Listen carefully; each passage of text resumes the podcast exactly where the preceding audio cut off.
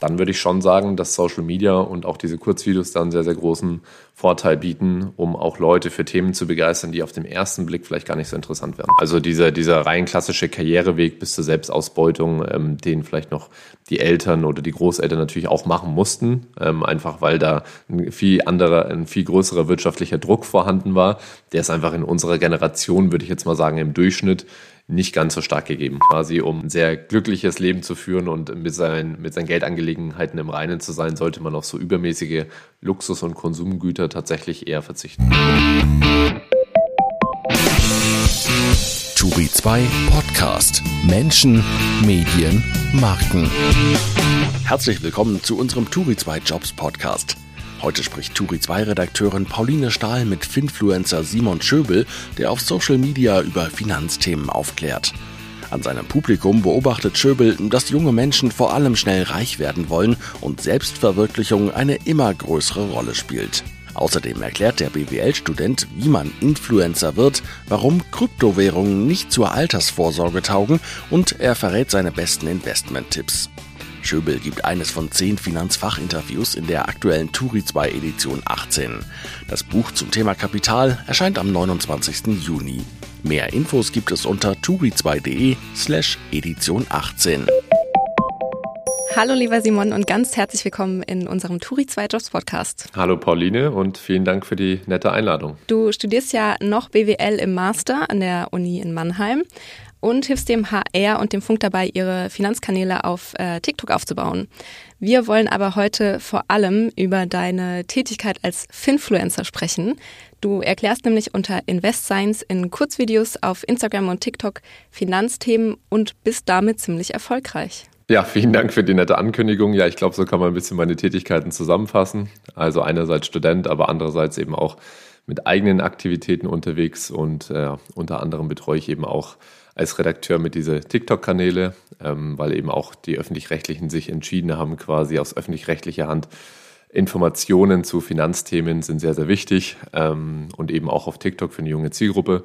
Und ja, ob man das jetzt als erfolgreich bezeichnen kann, also ich habe sicherlich auch viele Formate schon gemacht, die nicht ganz so erfolgreich waren ähm, in Social Media, aber ja, mittlerweile diese doch dann recht kurzen Videos, also ich sag mal so 30, 40 Sekunden mit ein bisschen humorigen Inhalt, ähm, die laufen ganz gut, würde ich sagen. Hm. Ähm, ist Finfluencer eigentlich deine offizielle Berufsbezeichnung? Seitdem ich vor sechs Monaten in einem Interview bei Tagesschau 24 in so einer Live-Schalter als Finfluencer die ganze Zeit angekündigt wurde und auch der Moderator ein bisschen Schwierigkeiten mit dem Wort hatte, ähm, ja, fand ich das ganz witzig und ich glaube, es steht jetzt mittlerweile auch auf meinem LinkedIn-Profil, aber sonst, ich glaube, ganz ähm, klassisch, klassisch in Anführungsstrichen könnte man sagen, Content Creator. Ansonsten müsstest du wahrscheinlich auch recht häufig erklären, was das ist, oder? Wenn du sagst, du bist Finfluencer. Influencer? Genau, also ich glaube, äh, meine Oma und mein Opa haben bis heute noch nicht verstanden, was ich so genau mache, aber ja, ähm, wir, wir kommen dahin, glaube ich. Vielleicht für alle, denen es äh, ähnlich geht, Finfluencer ist einfach die Abkürzung ähm, für Finanzinfluencer, also wie gesagt jemand, der mit Content auf Social Media zu Finanzthemen aufklärt. Ähm, genau, du erklärst in Instagram äh, in 30 oder 40 sekündigen Videos zum Beispiel, warum man sein Geld nach einer Gehaltserhöhung ähm, nicht direkt für Designerklamotten ausgeben sollte oder wie man bei Bewerbungsgespräch richtig über das Gehalt verhandelt. Beschäftigst du dich aber auch mit aktuellen Themen? Also jetzt wäre das natürlich ähm, die Inflation, die Auswirkungen des Ukraine-Kriegs auf den deutschen Finanzmarkt. Ja, natürlich. Also das spielt natürlich auch immer mit rein. Einerseits in den Informationen, die man selbst konsumiert. Andererseits, ja, ist es natürlich in den Medien sehr präsent. Was ich aber versuche, meinen Followern immer so ein kleines bisschen mitzugeben, ist weniger dieses kurzfristige Denken, sondern eher langfristige Verhaltensmuster einerseits selbst zu ändern und anzupassen und andererseits sich auch von kurzfristigen News jetzt nicht völlig aus der Fassung bringen zu lassen.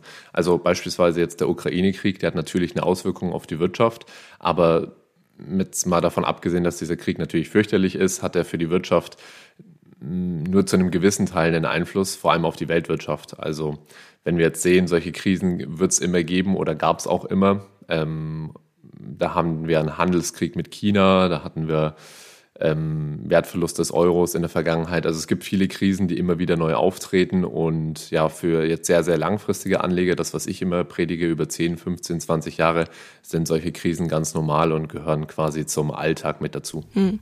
Aber könntest du sowas überhaupt innerhalb von 30, 40 Sekunden erklären oder wäre das dann zu oberflächlich oder nicht differenziert genug? Also gerade wenn es ums Thema Inflation geht, da spielen natürlich sehr, sehr viele verschiedene Faktoren mit rein. Und gerade wenn es um so ja, volkswirtschaftliche Themen geht, die, die behandle ich dann eher weniger, weil das teilweise auch einfach Kaffeesatzleserei wäre. Ähm, ja, dementsprechend, deswegen mache ich wahrscheinlich diese Themen auch nicht, weil es dann zu oberflächlich wird. Also ich versuche natürlich auch in meinen Videos immer ein bisschen Mehrwert mitzugeben, konkret auch für eine ja schon verhältnismäßig junge Zielgruppe. Und je konkreter ein Tipp, desto ja, glaube ich, interessanter ist es dann auch. Und wenn ich jetzt grob über die Inflation rede und dann ein was herausgreifen würde, wäre das wahrscheinlich auch einfach ein bisschen zu verkürzt. Mhm. Ähm, wer ist denn deine Zielgruppe?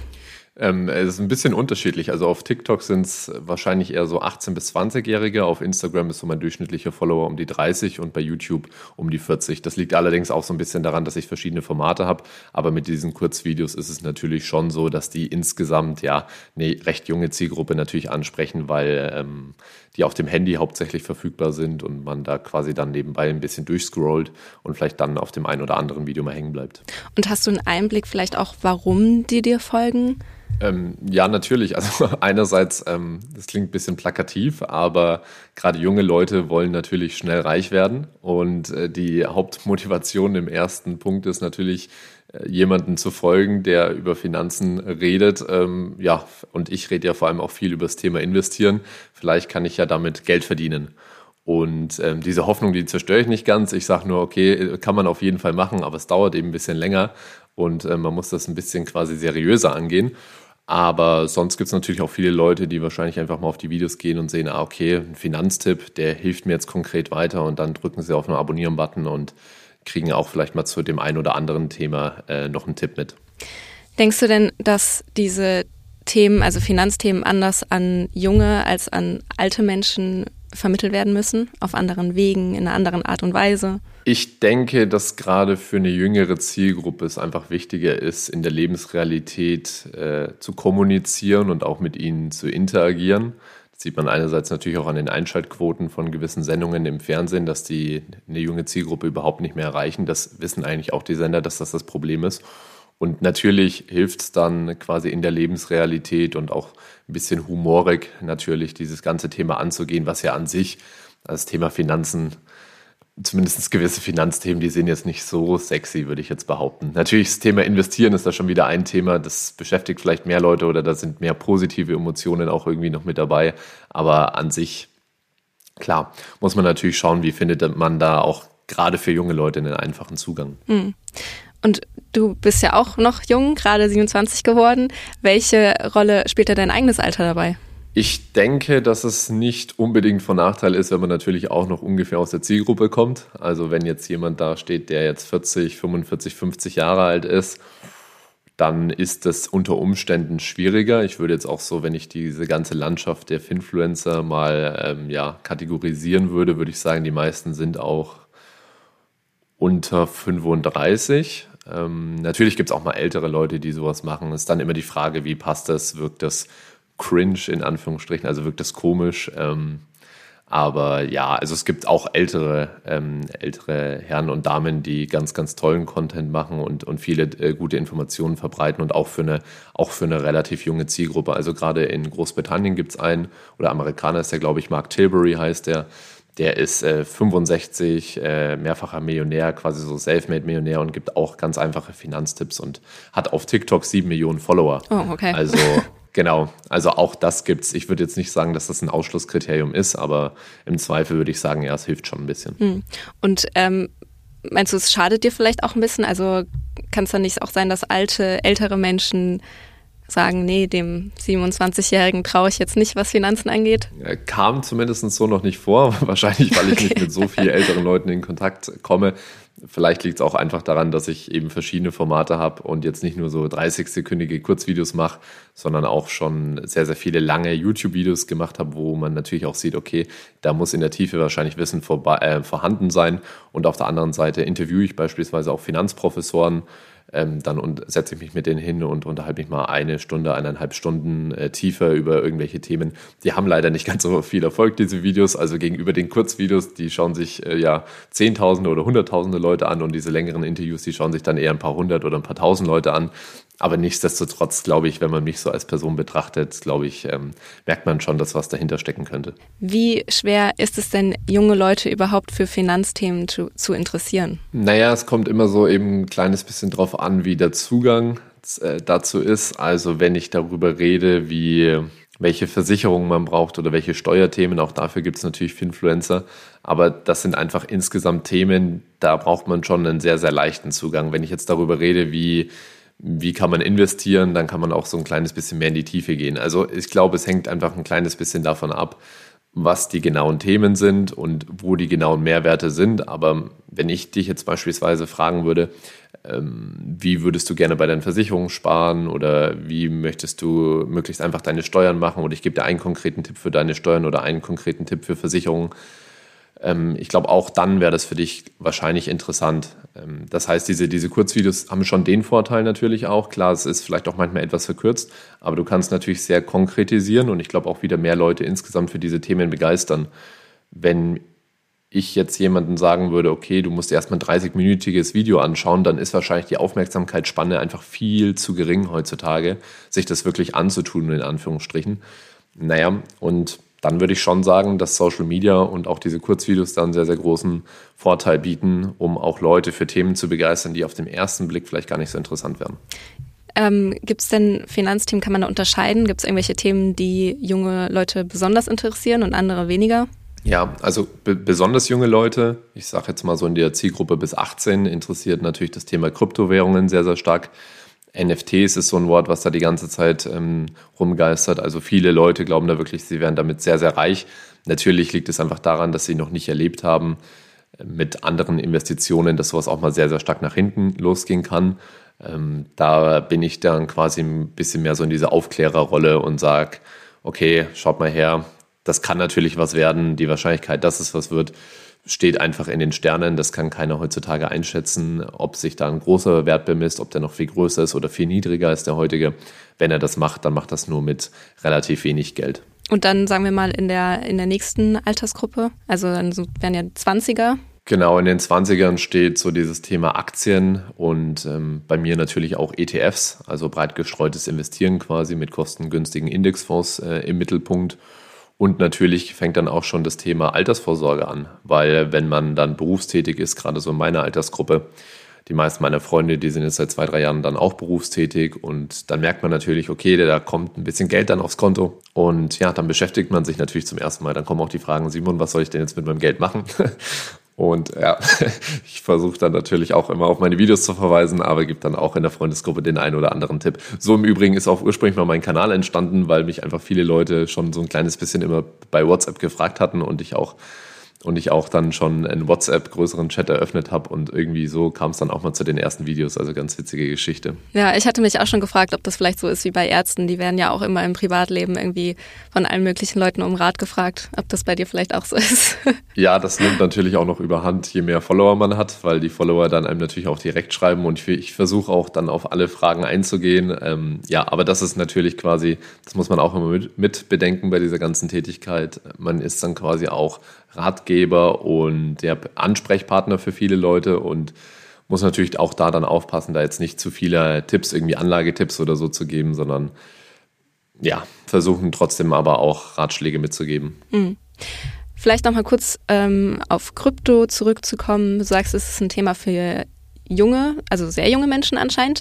Ähm, bei älteren Menschen ist es so gar kein Thema oder was hast du da für Erfahrungen? Ja, die meisten Leute, also dieses Thema rein generell mal darüber gesprochen, ist einfach ein sehr, sehr komplexes Thema und wird auch in vielen Publikationen ein bisschen verkürzt dargestellt. Und ich glaube, es wäre überhaupt nicht so interessant, dieses Thema an sich, wenn man damit nicht besonders viel gerade Geld verdienen könnte und das einfach so im Mittelpunkt steht, weil ja der Preis von, von diesen Kryptowährungen über die letzten Jahre sehr, sehr stark gestiegen ist. An sich ist das ein furchtbar technisches Thema und wenn man nicht gerade Informatiker oder Mathematiker oder Physiker ist und sich in der Tiefe mit solchen Themen auseinandersetzen will, relativ schwierig zu verstehen.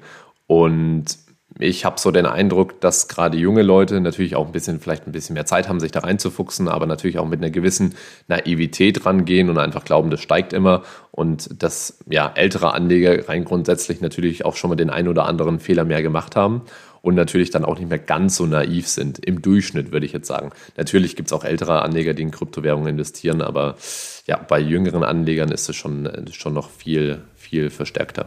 Okay. Ähm, investierst du denn selbst in Bitcoin und Co. oder lieber eher konservativ in TFs oder? Genau. Also über 90 Prozent meines Anlagevermögens steckt in breit gestreuten Indexfonds, äh, sprich ETFs. Und ich investiere, glaube ich, 2,5, 3 Prozent roundabout auch in Kryptowährungen, ähm, dann drei, vier Stück. Aber ja, das würde ich eben sagen. Ich, ich habe sehr, sehr lange da nicht rein investiert und dachte mir dann einfach irgendwann, ja gut, so, so ein kleines bisschen quasi Spielgeld. Äh, Wenn es denn nach oben geht, freue ich mich. Und wenn es nach unten geht, ja gut, dann, dann ist es halt so. Aber beispielsweise ist vielleicht auch so ein Tipp, ich habe für mich selbst rausgefunden, dass ich bei manchen Investitionen FOMO habe, das heißt Fear of Missing Out. Das heißt, wenn ich nicht dabei bin, dann ärgert mich das viel mehr, wenn es nach oben steigt und ich mir denke, oh Gott, wieso habe ich denn nicht investiert, als wenn dann quasi ein kleiner Geldbetrag einfach weg wäre. Ähm, den ich dann investiert habe, schon im Wissen, dass das jetzt reine Spekulation ist. Aber als langfristige Anlage für die Altersvorsorge taugt das nicht. Okay. Du hast es eben schon mal angesprochen und du sagst auch in einem Interview für die aktuelle Turi 2 Edition mit dem Thema Kapital, dass junge Menschen schnell reich werden wollen. Denkst du, das ist schon immer so oder ist das eine neue Entwicklung? Das glaube ich ist schon immer so. da müsste ich jetzt natürlich auch in die, in die Historie zurückgehen, wie das in vergangenen Jahren und Jahrzehnten war. Aber ja, ich glaube, nicht arbeiten müssen und viel Geld haben, ist doch für viele Menschen da draußen rein prinzipiell äh, schon eine ganz angenehme Vorstellung. Hm. Aber geht es da nur darum, nicht mehr arbeiten zu müssen? Also was bedeutet denn reich zu sein und worum geht es dabei? Das ist jetzt natürlich schon ein bisschen eine philosophische Frage, ja. aber ähm, ich glaube, die kann auch jeder natürlich ein bisschen unterschiedlich auslegen. Aber rein prinzipiell würde ich schon sagen, dass in dieser jüngeren Generation, und ich habe erst vor ein paar Tagen wieder in der SZ dazu einen Beitrag gelesen, dass es nicht mehr zwingend um Karriere, um des Karrieres willen geht, sondern vielmehr auch um Selbstverwirklichung. Und natürlich hilft da Geld. Geld ist ein limitierender Faktor neben Zeit. Das sind so die zwei großen limitierenden Faktoren in unserem Leben wenn ich natürlich diesen einen Faktor Geld äh, ja, sehr nach oben setzen kann, dann kann ich auch diesen Faktor Zeit sehr nach oben setzen und mich mit anderen Dingen auseinandersetzen als vielleicht eine Lohnerwerbstätigkeit, die mir jetzt nicht hundertprozentig Spaß macht. Ich glaube, das ist für viele Leute einfach so ein bisschen die Motivation. Und genau, also dieser, dieser rein klassische Karriereweg bis zur Selbstausbeutung, ähm, den vielleicht noch die Eltern oder die Großeltern natürlich auch machen mussten, ähm, einfach weil da ein viel anderer, ein viel größerer wirtschaftlicher Druck vorhanden war. Der ist einfach in unserer Generation, würde ich jetzt mal sagen, im Durchschnitt nicht ganz so stark gegeben. Hm. Ähm, dafür ist ja bei uns jetzt auch das Thema Altersarmut recht groß und du hast es auch eben schon angesprochen, ab einem gewissen Alter, ich merke das auch, ich bin 25, ähm, da geht es einfach viel darum, ja, wie sorgt man für das Alter vor? Ähm, hilft dann nicht vielleicht sogar der Impuls, äh, wenn man sehr jung ist, reich, schnell reich zu werden, dabei gegen diese Altersarmut vorzusorgen? Ja, wenn man es wenn natürlich richtig macht. Also quasi, wenn man schnell reich werden will, das ist der schnellste Weg, genau das Gegenteil zu erreichen, äh, nämlich schnell pleite zu werden, wenn man nämlich dann auf die falschen Leute quasi hört oder einfach die falschen Sachen macht, beispielsweise in sehr spekulative Dinge sein ganzes Geld investiert, weil man eben schnell reich werden will und dann das Geld schnell verliert. Aber rein prinzipiell hilft es natürlich schon, sich auch diesem Thema Altersvorsorge ein bisschen zu nähern und im besten Fall auch dafür dann was zu machen auf einer soliden Basis. Und dieses Thema Geld, das beschäftigt einfach die ganze Zeit. Also man muss natürlich wissen, und das mache ich ja auch in meinen, in meinen Videos, das Thema Geld kann man auch noch etwas größer denken als jetzt nur in Altersvorsorge, sondern man kann ja auch seinen Konsum ganzheitlich überdenken. Beispielsweise braucht es die neue Gucci-Tasche oder die neueste Chanel-Tasche oder, oder generell braucht es gewisse Konsumgüter, kann ich das Geld nicht einfach sparen und dann letztendlich auch wieder investieren. Oder ja, kann ich quasi mein Leben ein kleines bisschen so strukturieren, dass ich mehr Geld zur Verfügung habe für vielleicht sinnvollere Dinge. Hm.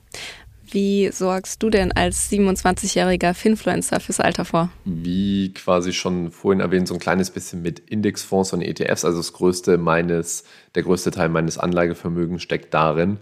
Und dadurch, dass ich eben noch relativ jung bin, quasi nehme ich auch die relativ risikoreiche Anlageklasse Aktien voll mit. Also ETFs investieren ja in Aktien und habe jetzt auch, was dahin geht, keine derzeit keine andere Planung, was meine Altersvorsorge angeht. Natürlich wird es in vier, fünf Jahren auch mal anders aussehen, aber quasi wenn man in dem jungen Alter ist und vollerwerbstätig ist, kann man diese etwas risikoreichere Strategie fahren. Man muss auch wissen, dass viele der klassischen Altersvorsorgeprodukte unserer Eltern oder Großeltern, beispielsweise Lebensversicherungen, heute nicht mehr ganz so gut sind. Und ja, gerade wenn man jung ist, kann man natürlich noch diese Risiken, die der Aktienmarkt natürlich auch birgt, das heißt Schwankungen, langfristig aussetzen. Gefühlt sind Finanzthemen, du hast es eben schon gesagt, das ist immer ein Thema, aber gefühlt sind sie heutzutage irgendwie größer und viel prominenter, als es früher noch war. Warum ist das so?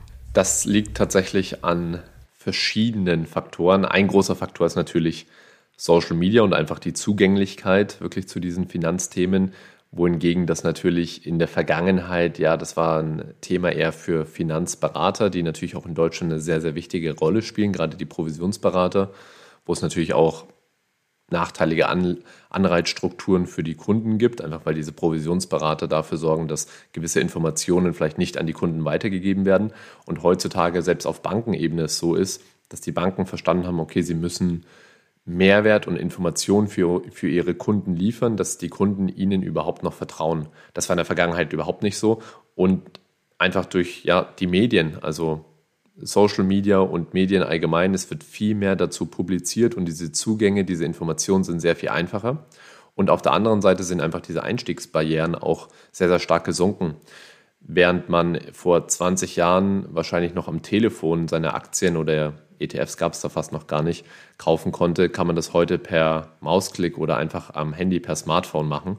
Und das auch alles noch für quasi 0 Euro. Also bei ganz, ganz vielen Anbietern kann man ETFs für 0 Euro kaufen. Man hat dann nur noch diese Kosten, diese äh, jährlichen Kosten, die sich im Prozentbereich, also 0,1 bis 0,4 Prozent ungefähr bewegen. Also es sind auch sehr kostengünstige Produkte und selbst auch Aktien oder Kryptowährungen, wenn man die kaufen will, sind ziemlich günstig. Mhm.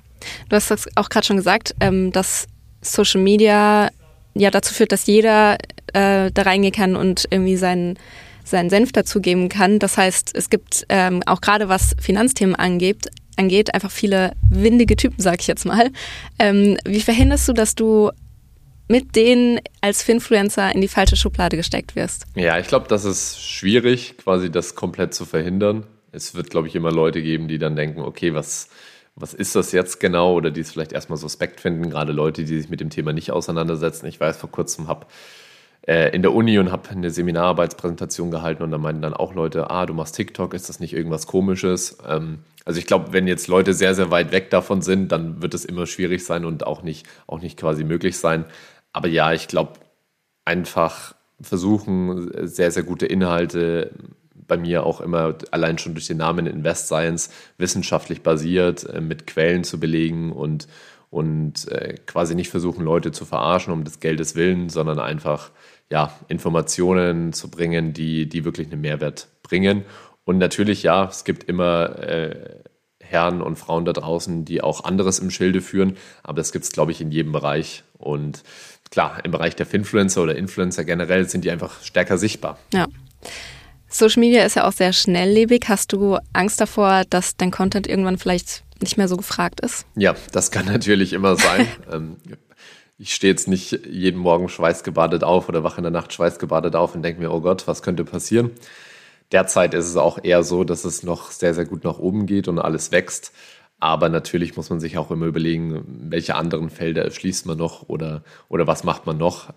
Natürlich ist es auch Social Media quasi jetzt ein Feld und es gibt wahrscheinlich noch andere Felder, die man beackern könnte.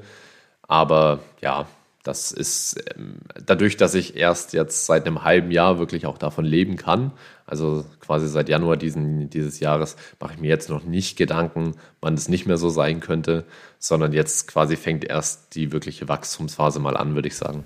Ja. Bei vielen Influencern spielt ja auch gerade das Privatleben eine sehr, sehr große Rolle. Also die zeigen teilweise ihren kompletten Alltag, ihren Partner, ihre Familie. Ist das bei Finfluencern anders? Kommt ein bisschen auf den Finfluencer drauf an ich glaube, es gibt auch Leute, die ein bisschen mehr jetzt von ihrem Privatleben zeigen. Oder ich weiß auch, klar, gibt es auch. Es gibt auch Leute, die, glaube ich, noch weniger zeigen. Das hängt auch immer so ein bisschen von der Strategie natürlich ab. Also möchte man quasi als Finfluencer eher ein Unternehmen aufbauen. Ich nenne jetzt mal Finanzfluss oder Finanztipp. Ähm, das sind so ein bisschen die größten in Deutschland. Da geht es dann eher darum, nicht nur eine Person im Vordergrund zu haben, sondern ganz, ganz viele. Und dann wird natürlich jetzt nicht mehr privat was gezeigt. Aber zum Beispiel, ich würde jetzt auch, ich glaube, ich poste dann auch ein Foto von dem Podcast oder so. Ähm, das poste ich dann schon mal in die Story. Also quasi so Arbeitsalltage von mir, die finden dann schon statt. Aber ja, so wirklich, wirklich private, private Sachen dann eher weniger. Aber ich glaube, das ist auch, ja, Natürlich, wenn man jetzt äh, sehr, sehr toll wohnt oder was weiß ich, ähm, ein tolles Auto fährt, dann hat es vielleicht auch bei Finanzthemen einen Vorteil. Kann sein. Also dann, ich glaube, es hängt auch einfach so ein bisschen von der eigenen Strategie ab. Ähm, man sieht dich jetzt hier im Podcast zumindest mal als Foto. Du siehst ja jetzt nicht schlecht aus. Wie wichtig ist es dir denn oder für dein, deine Accounts, dass du gut aussiehst? Ich glaube, wenn man in der Öffentlichkeit steht, ist es nie von Nachteil, wenn man passabel aussieht, denke ich. Das ist immer, wenn man irgendwas vor allem auch mit Video macht, dass das passt, dass auch das stimmlich ungefähr passt. Aber ja, ich habe jetzt nie einen Schönheitswettbewerb oder irgendwas gewonnen. Von daher glaube ich, ist es jetzt auch nicht die zentrale Rolle und ich kenne genug Leute, die auch alle normal gut aussehen, äh, Finfluencer sind und da haben manche mehr Follower, manche weniger Follower. Also ich würde jetzt keine direkte Korrelation feststellen anhand des Aussehens äh, und der Erfolg meiner Kanäle. Okay. Ähm, Influencer an sich werden ja häufig so ein bisschen belächelt, ähm, gerade von älteren Menschen, würde ich mal behaupten. Wie ist es bei dir? Nimmt man dich ernst genug? Die Leute, die mit mir zu tun haben, schon. Ich, wie gesagt, ich kann auch nicht immer für alle sprechen, aber ich glaube, was man sich wirklich vor Augen führen muss. Und das ist ganz, ganz wichtig, egal was man macht, es wird quasi immer Leute geben, die irgendwas nicht so gut finden oder die denken, hä, was ist das? Und es gibt immer Leute, die, die das trotzdem toll finden. Und rein generell glaubt man natürlich auch immer, dass sehr, sehr viele Leute auf einen schauen. Das ist der sogenannte Spotlight-Effekt. Also man glaubt immer, Mann ist im Mittelpunkt der Welt und ähm, alles dreht sich um einen und oh Gott, was könnten andere Leute denken? So aus Eigenerfahrung kann ich sagen, ich habe ja auch sehr klein angefangen vor äh, circa zwei Jahren. Meine ersten YouTube-Videos, die haben, keine Ahnung, 30, 40, 50 Leute geschaut. Und äh, das hat nicht dann wirklich jemanden interessiert, was ich da gemacht habe. Und selbst heute würde ich sagen, selbst meine meine Freunde und meine Familie, also die wissen, was ich mache und die sehen das auch und die freut es dann auch, aber das ist jetzt auch nicht so, als würde sich deren Lebensinhalt dann darüber drehen, oh Gott, was veröffentlicht da der Simon, ist das jetzt gut oder schlecht? Also das, nee, das muss man sich wirklich vor Augen machen. Es ist, meistens wird das Essen dann doch heißer gekocht, als es, als es eigentlich ist. Hm. Wie wird man denn überhaupt Influencer? Indem man versucht, ja gut, Influencer oder Finfluencer sind natürlich nochmal so zwei Sachen. Als Influencer würde ich sagen, man veröffentlicht Inhalte und die kommen, na, eigentlich bei beiden. Man veröffentlicht Inhalte und die kommen gut bei Leuten an. Ja. Was für Inhalte das sind, sei jetzt mal dahingestellt, aber ja, man veröffentlicht Inhalte und aus irgendeinem Grund folgen dann einem viele Leute. Und einerseits ist der Grund, weil man Wissen oder Bildung vermittelt oder Tipps und andererseits, weil man gut aussieht, weil man einen schönen Lifestyle hat und bei den nächsten ja, vielleicht weil sie schon Personen des öffentlichen Lebens sind.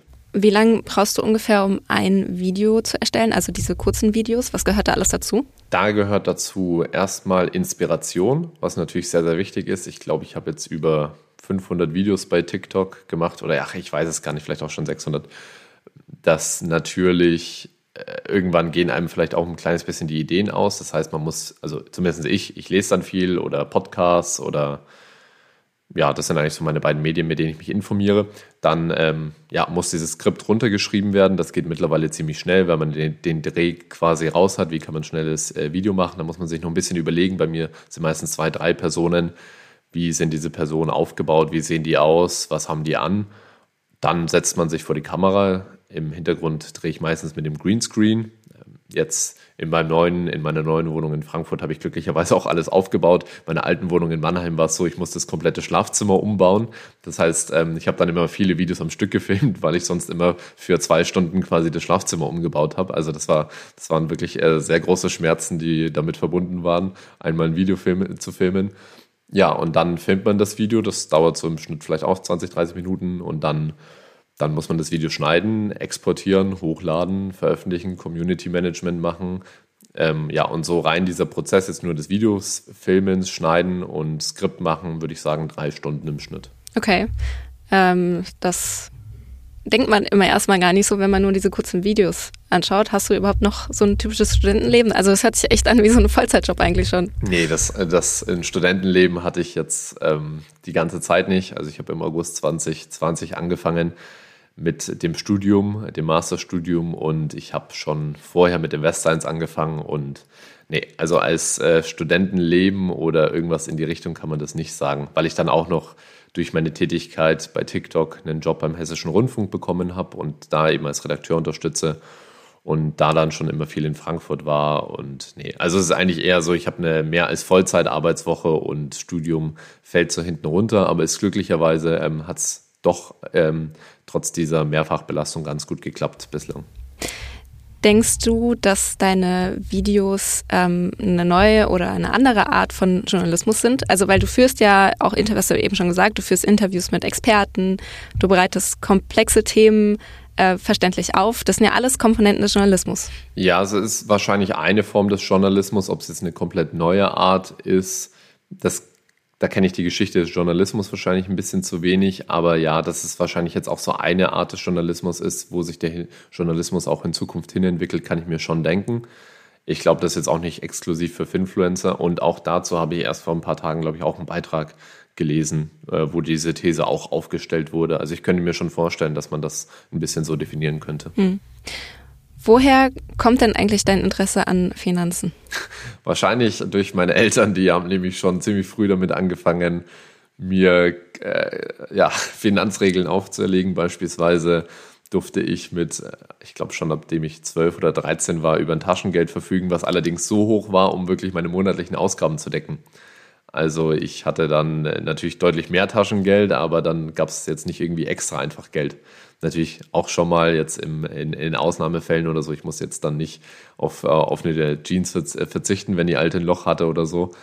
Aber ja, wahrscheinlich davon und das Thema Investieren hat mich dann wieder gepackt, als ich 18 war und an meiner alten Hochschule einen Börsenvortrag von Holger Scholze, das ist ein äh, Börsenkorrespondent von NTV, gehört habe. Und ich damals, obwohl ich Management studiert habe, eigentlich so ein bisschen mir dachte, okay, Aktien, was ist das jetzt für ein Teufelszeug? Und eigentlich bin ich nur zu dem Vortrag hingegangen und wollte kritische Fragen stellen, wollte quasi den Börsenkorrespondenten ein bisschen vor versammelter Mannschaft äh, aus den Angeln nehmen. Aber dann hat er das so authentisch und äh, gut erklärt alles und war so spannend, dass ich natürlich keine kritische Frage gestellt habe, sondern mir einen Tag später meine erste Aktie gekauft habe. Okay. Ähm, und wie kamst du dann darauf, den Kanal zu erstellen? Bei, ich weiß nicht, Instagram oder TikTok, was war zuerst da? Also als erstes war YouTube da und dann kam TikTok im August, also genau mit YouTube habe ich im April 2020 angefangen und mit TikTok dann so im August mal kurz, aber so wirklich richtig erst im Februar 2021 also jetzt so ein bisschen eineinhalb Jahre und Instagram, ja, das kam dann so im, im selben Zeitraum, aber diese Instagram-Kurzvideos, die gibt es eh erst so kur, ähm, seit knapp einem Jahr, würde ich sagen. Und ja, so kam das ein bisschen in dem, in dem Dreh. Naja, und wieso habe ich damit angefangen? Ich hatte während Corona war das ja mit diesem YouTube-Kanal, hatte ich einfach sehr, sehr viel Freizeit. Und ja, also es war tatsächlich so, ich habe zwar da auch äh, gearbeitet, hatte zu der Zeit ein Vollzeitpraktikum, aber alle anderen sozialen Aktivitäten waren ja gestrichen, man konnte ja nichts machen. Und ich glaube, wenn das nicht passiert wäre, diese Pandemie, hätte ich auch nicht damit angefangen, weil diese ersten YouTube-Videos, ich habe jetzt gerade von drei Stunden erzählt, aber meine ersten YouTube-Videos, die haben Oh Gott, ich will es ich eigentlich keinem mehr erzählen, aber die haben eine Woche gedauert. Also wirklich eine Vollzeitwoche hat ein YouTube-Video gedauert. Das ist, war einfach so ein immenser Aufwand für natürlich auch keinen Ertrag. Das muss man auch wissen. Bis ich mal die, die ersten Euros mit dieser Tätigkeit verdient habe, sind eineinhalb Jahre ins Land gestrichen. Ähm, eineinhalb Jahre, wo ich einfach also ich habe es quasi als Hobby gemacht und daraus hat sich dann was entwickelt. Und ich glaube, wenn man es wenn man's anders macht, wenn man da hingehen will und sich denkt, okay, ich will jetzt damit Geld verdienen, ich glaube, dann wird das auch nicht funktionieren. Ja. Wie wichtig ist dir persönlich denn Geld? Äh, schon wichtig, ähm, weil es ein sehr, sehr limitierender Faktor natürlich ist. Also wenn ich kein Geld habe oder sehr wenig Geld habe, dann kann ich sehr viele Dinge nicht machen. Da geht es nicht nur um Grundbedürfnisse, sondern alles, was so ein bisschen ein, in Anführungsstrichen schönes Leben in unserer kapitalistischen Welt nun mal darstellt und dementsprechend ja äh, ist der Spruch Zeit ist Geld natürlich auch irgendwo treffend, weil je mehr Geld ich habe, desto mehr kann ich quasi auch für mich entscheiden. Natürlich ab einem, ab einem gewissen Punkt ist es auch überhaupt nicht mehr wichtig, aber es gibt eben so ein paar, äh, paar Marken, wo man sagen kann, okay, wenn ich jetzt genug Geld habe, dann kann ich mir auch mal überlegen, will ich das Projekt machen, will ich ein anderes Projekt machen mache ich vielleicht lieber mehr unbezahlte Sachen, die mir selbst mehr Spaß machen. Und dahingehend ist Geld wichtig. Aber vielleicht noch als kleine Einschränkung, Geld ist mir jetzt nicht wichtig in dem Sinne, ich kaufe mir jetzt ein tolles Auto und ähm, keine Ahnung, kaufe mir irgendwelche Designerartikel. Das äh, dahingehend würde ich, würde ich sagen, ist mir Geld nicht wichtig. Und was auch so ein bisschen die Forschung zeigt, ist auch eigentlich für die meisten Leute nicht besonders sinnvoll, das zu machen. Deswegen gebe ich das auch meistens in den Videos mit, quasi um ja, ein sehr glückliches Leben zu führen und mit seinen, mit seinen Geldangelegenheiten im Reinen zu sein, sollte man auf so übermäßige Luxus- und Konsumgüter tatsächlich eher verzichten. Hm. Ist denn dann schnell reich zu werden, äh, dir als junger Mensch auch wichtig? Ist das auch dein Ziel? Nee, das ist, äh, das ist nicht wichtig und ist auch nicht planbar. Also ich habe ja jetzt ganz normale quasi Tätigkeiten, Jobs und eine Selbstständigkeit und da kommt dann Geld rein und durch meine Investitionen, da nehme ich quasi die Marktrendite ja größtenteils mit, was der Aktienmarkt mit sich bringt. Das sind sieben bis acht Prozent jährlich auf langfristige Sicht vor Betrachtung der Inflation und Steuern. Und ja, da kann man sich selbst ausrechnen, dass man da über eine sehr, sehr lange Zeit natürlich reich wird. Also das ist zwangsläufig so. Wenn man jetzt 30, 40, 50 Jahre investiert, dann wird man zwangsläufig damit reich, ähm, weil bis dahin auch immer alle Krisen in der Vergangenheit sehr, sehr gut ausgesetzt werden konnten und natürlich ja sieben bis acht Prozent Rendite pro Jahr langfristig dann schon viel Geld sind und durch den Zinseszinseffekt, das ist quasi eine Kurve, die ist erst relativ flach, aber die wird dann hinten sehr exponentiell, geht die nach oben. Und ja, deswegen mache ich mir jetzt langfristig keine Sorgen, aber kurzfristig glaube ich nicht, dass das passiert. Hm, okay. Hast du ein Vorbild? Habe ich tatsächlich nicht. Nee. Also äh, ein konkretes Vorbild. Ich glaube, man kann sich von vielen Leuten immer ein bisschen was, äh, bisschen was merken und ein bisschen eine Scheibe abschneiden. Aber ja, dass ich jetzt irgendwie jemanden direkt nacheifern würde, eher nicht. Aber ja, ich finde immer mal Leute vielleicht auch spannend und toll und man kann von jedem was lernen. Also das auf jeden Fall. Ich würde dann eher sagen, so Vorbilder weniger des öffentlichen Lebens, sondern dann eher so ein paar Freunde, wo ich mir dann denke, ah, okay, das machen die besonders gut und jetzt gar nicht mehr im Sinne von irgendwie jetzt was Businessmäßiges oder sonst was, sondern eher so auf persönlicher Ebene. Quasi, dass man auch viel Zeit mit seinen Freunden verbringt und, und, und da immer für Freunde da ist. Ich glaube, das sind eher so ein bisschen die Vorbilder, die man sich suchen sollte. Die, die sind, glaube ich, im, im Familienumkreis sind die oft häufiger da als irgendwelche abstrakten Persönlichkeiten, die man eh nicht kennt. Ja. Jetzt zum Abschluss zweitletzte Frage. Ähm, was sind denn deine Investment-Tipps?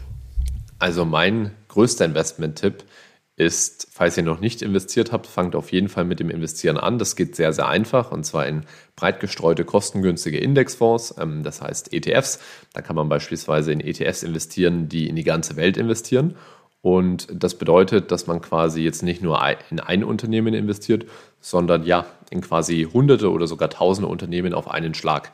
Das führt dazu, dass man natürlich das Risiko sehr, sehr stark senkt, dass äh, ja, das Risiko senkt, dass jetzt ein Unternehmen pleite geht und die Weltwirtschaft, die, da wird es immer mal ein bisschen ruckeln natürlich, aber langfristig werden so, zumindest solange Menschen hier auf diesem Planeten leben und nach neuen innovativen Lösungen suchen und das Leben von anderen Menschen verbessern, wenn wir uns anschauen, wo die Menschheit vor 1000 Jahren stand, wo sie vor 200 Jahren stand, wo sie heute steht, dann ist doch der Wohlstand und ja, das insgesamte Niveau, Lebensniveau aller Menschen doch sehr, sehr stark gestiegen. Solange das anhält, werden auch ähm, Unternehmen mehr wert sein und der Kapitalismus funktionieren tatsächlich, auch wenn es natürlich da immer auch berechtigte Kritik gibt. Und deswegen investiert in diese ETFs. Das geht ab 1 Euro im Monat. Das ist mein größter Investment-Tipp. Hast du nach dem zweiten gefragt oder war es nur einer? Ich habe zwar Tipps gesagt, aber ähm, okay. wenn du noch einen hast, dann äh, kannst du den auch gerne noch äh, verraten. Ja, also genau, dieses Investieren ist natürlich der zweite große Hebel, aber investieren geht natürlich nur, wenn man vorher Geld spart. Und das ist dann mein anderer großer Tipp. Ähm, schaut mal genau auf eure Ausgaben, richtet euch am besten Unterkonten ein. Das ist wirklich eine sehr, sehr gute Möglichkeit. Das gibt es auch heute kostenlos, kann man das bei Banken einmachen. Ähm, und ja, richtet euch verschiedene Töpfe für verschiedene Ausgaben einfach ein.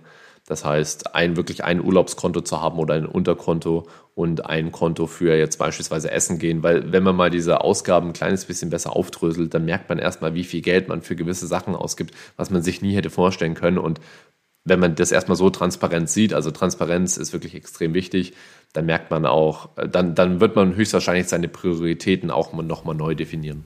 Okay, allerletzte Frage. Es ist jetzt bei dir noch nicht ganz so lange her, aber welchen Tipp würdest du deinem 18-jährigen Ich geben? Sich Dinge mehr zu trauen, anstatt äh, zu viel hinterfragen, was andere Leute denken könnten. Das war so ein bisschen das auch, was ich vorhin schon erzählt habe, diesen Spotlight-Effekt ich glaube, einfach Dinge auszuprobieren, auf die man Lust hat. Beispielsweise, ich habe jetzt auch mit meinem YouTube-Kanal dann erst durch die Pandemie angefangen und weil ich viel Zeit hatte, ich hätte wahrscheinlich auch schon mal mit 18 einfach irgendwas in die Richtung machen können. Ich habe natürlich auch schon verschiedene Sachen gemacht, wo ich jetzt im Nachhinein merke, ah, okay, das hat darauf eingezahlt jetzt auf dieses Projekt. Ich glaube, einfach Dinge auszuprobieren, dauerhaft neue Dinge auch versuchen zu lernen und ja, offen zu sein und bisschen rum zu experimentieren und sich eben nicht zu scheuen, was könnten andere Leute jetzt davon denken. Außer es ist natürlich irgendwas Kriminelles oder was komplett Unseriöses. Also nicht, auch nicht mit kompletten Scheuklappen durch die Welt laufen, ja. Das, äh, das natürlich auch nicht, äh, auch mal auf Tipps von Eltern und, und, und Freunden hören, aber eben das nicht für zu bare Münze nehmen. Alles klar. Vielen, vielen Dank, ähm, auch dass du die Zeit gefunden hast, trotz offensichtlich viel Arbeit und Studium.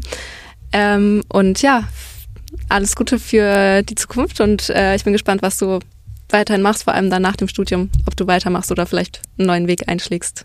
Danke, dass du dabei warst. So, super, vielen Dank für das nette Interview und ja, bis zum nächsten Mal. Bis dann, tschüss. Turi 2 Podcast. Abonnieren Sie uns unter turi2.de slash podcast sowie bei Spotify, iTunes, Deezer und Audio Now.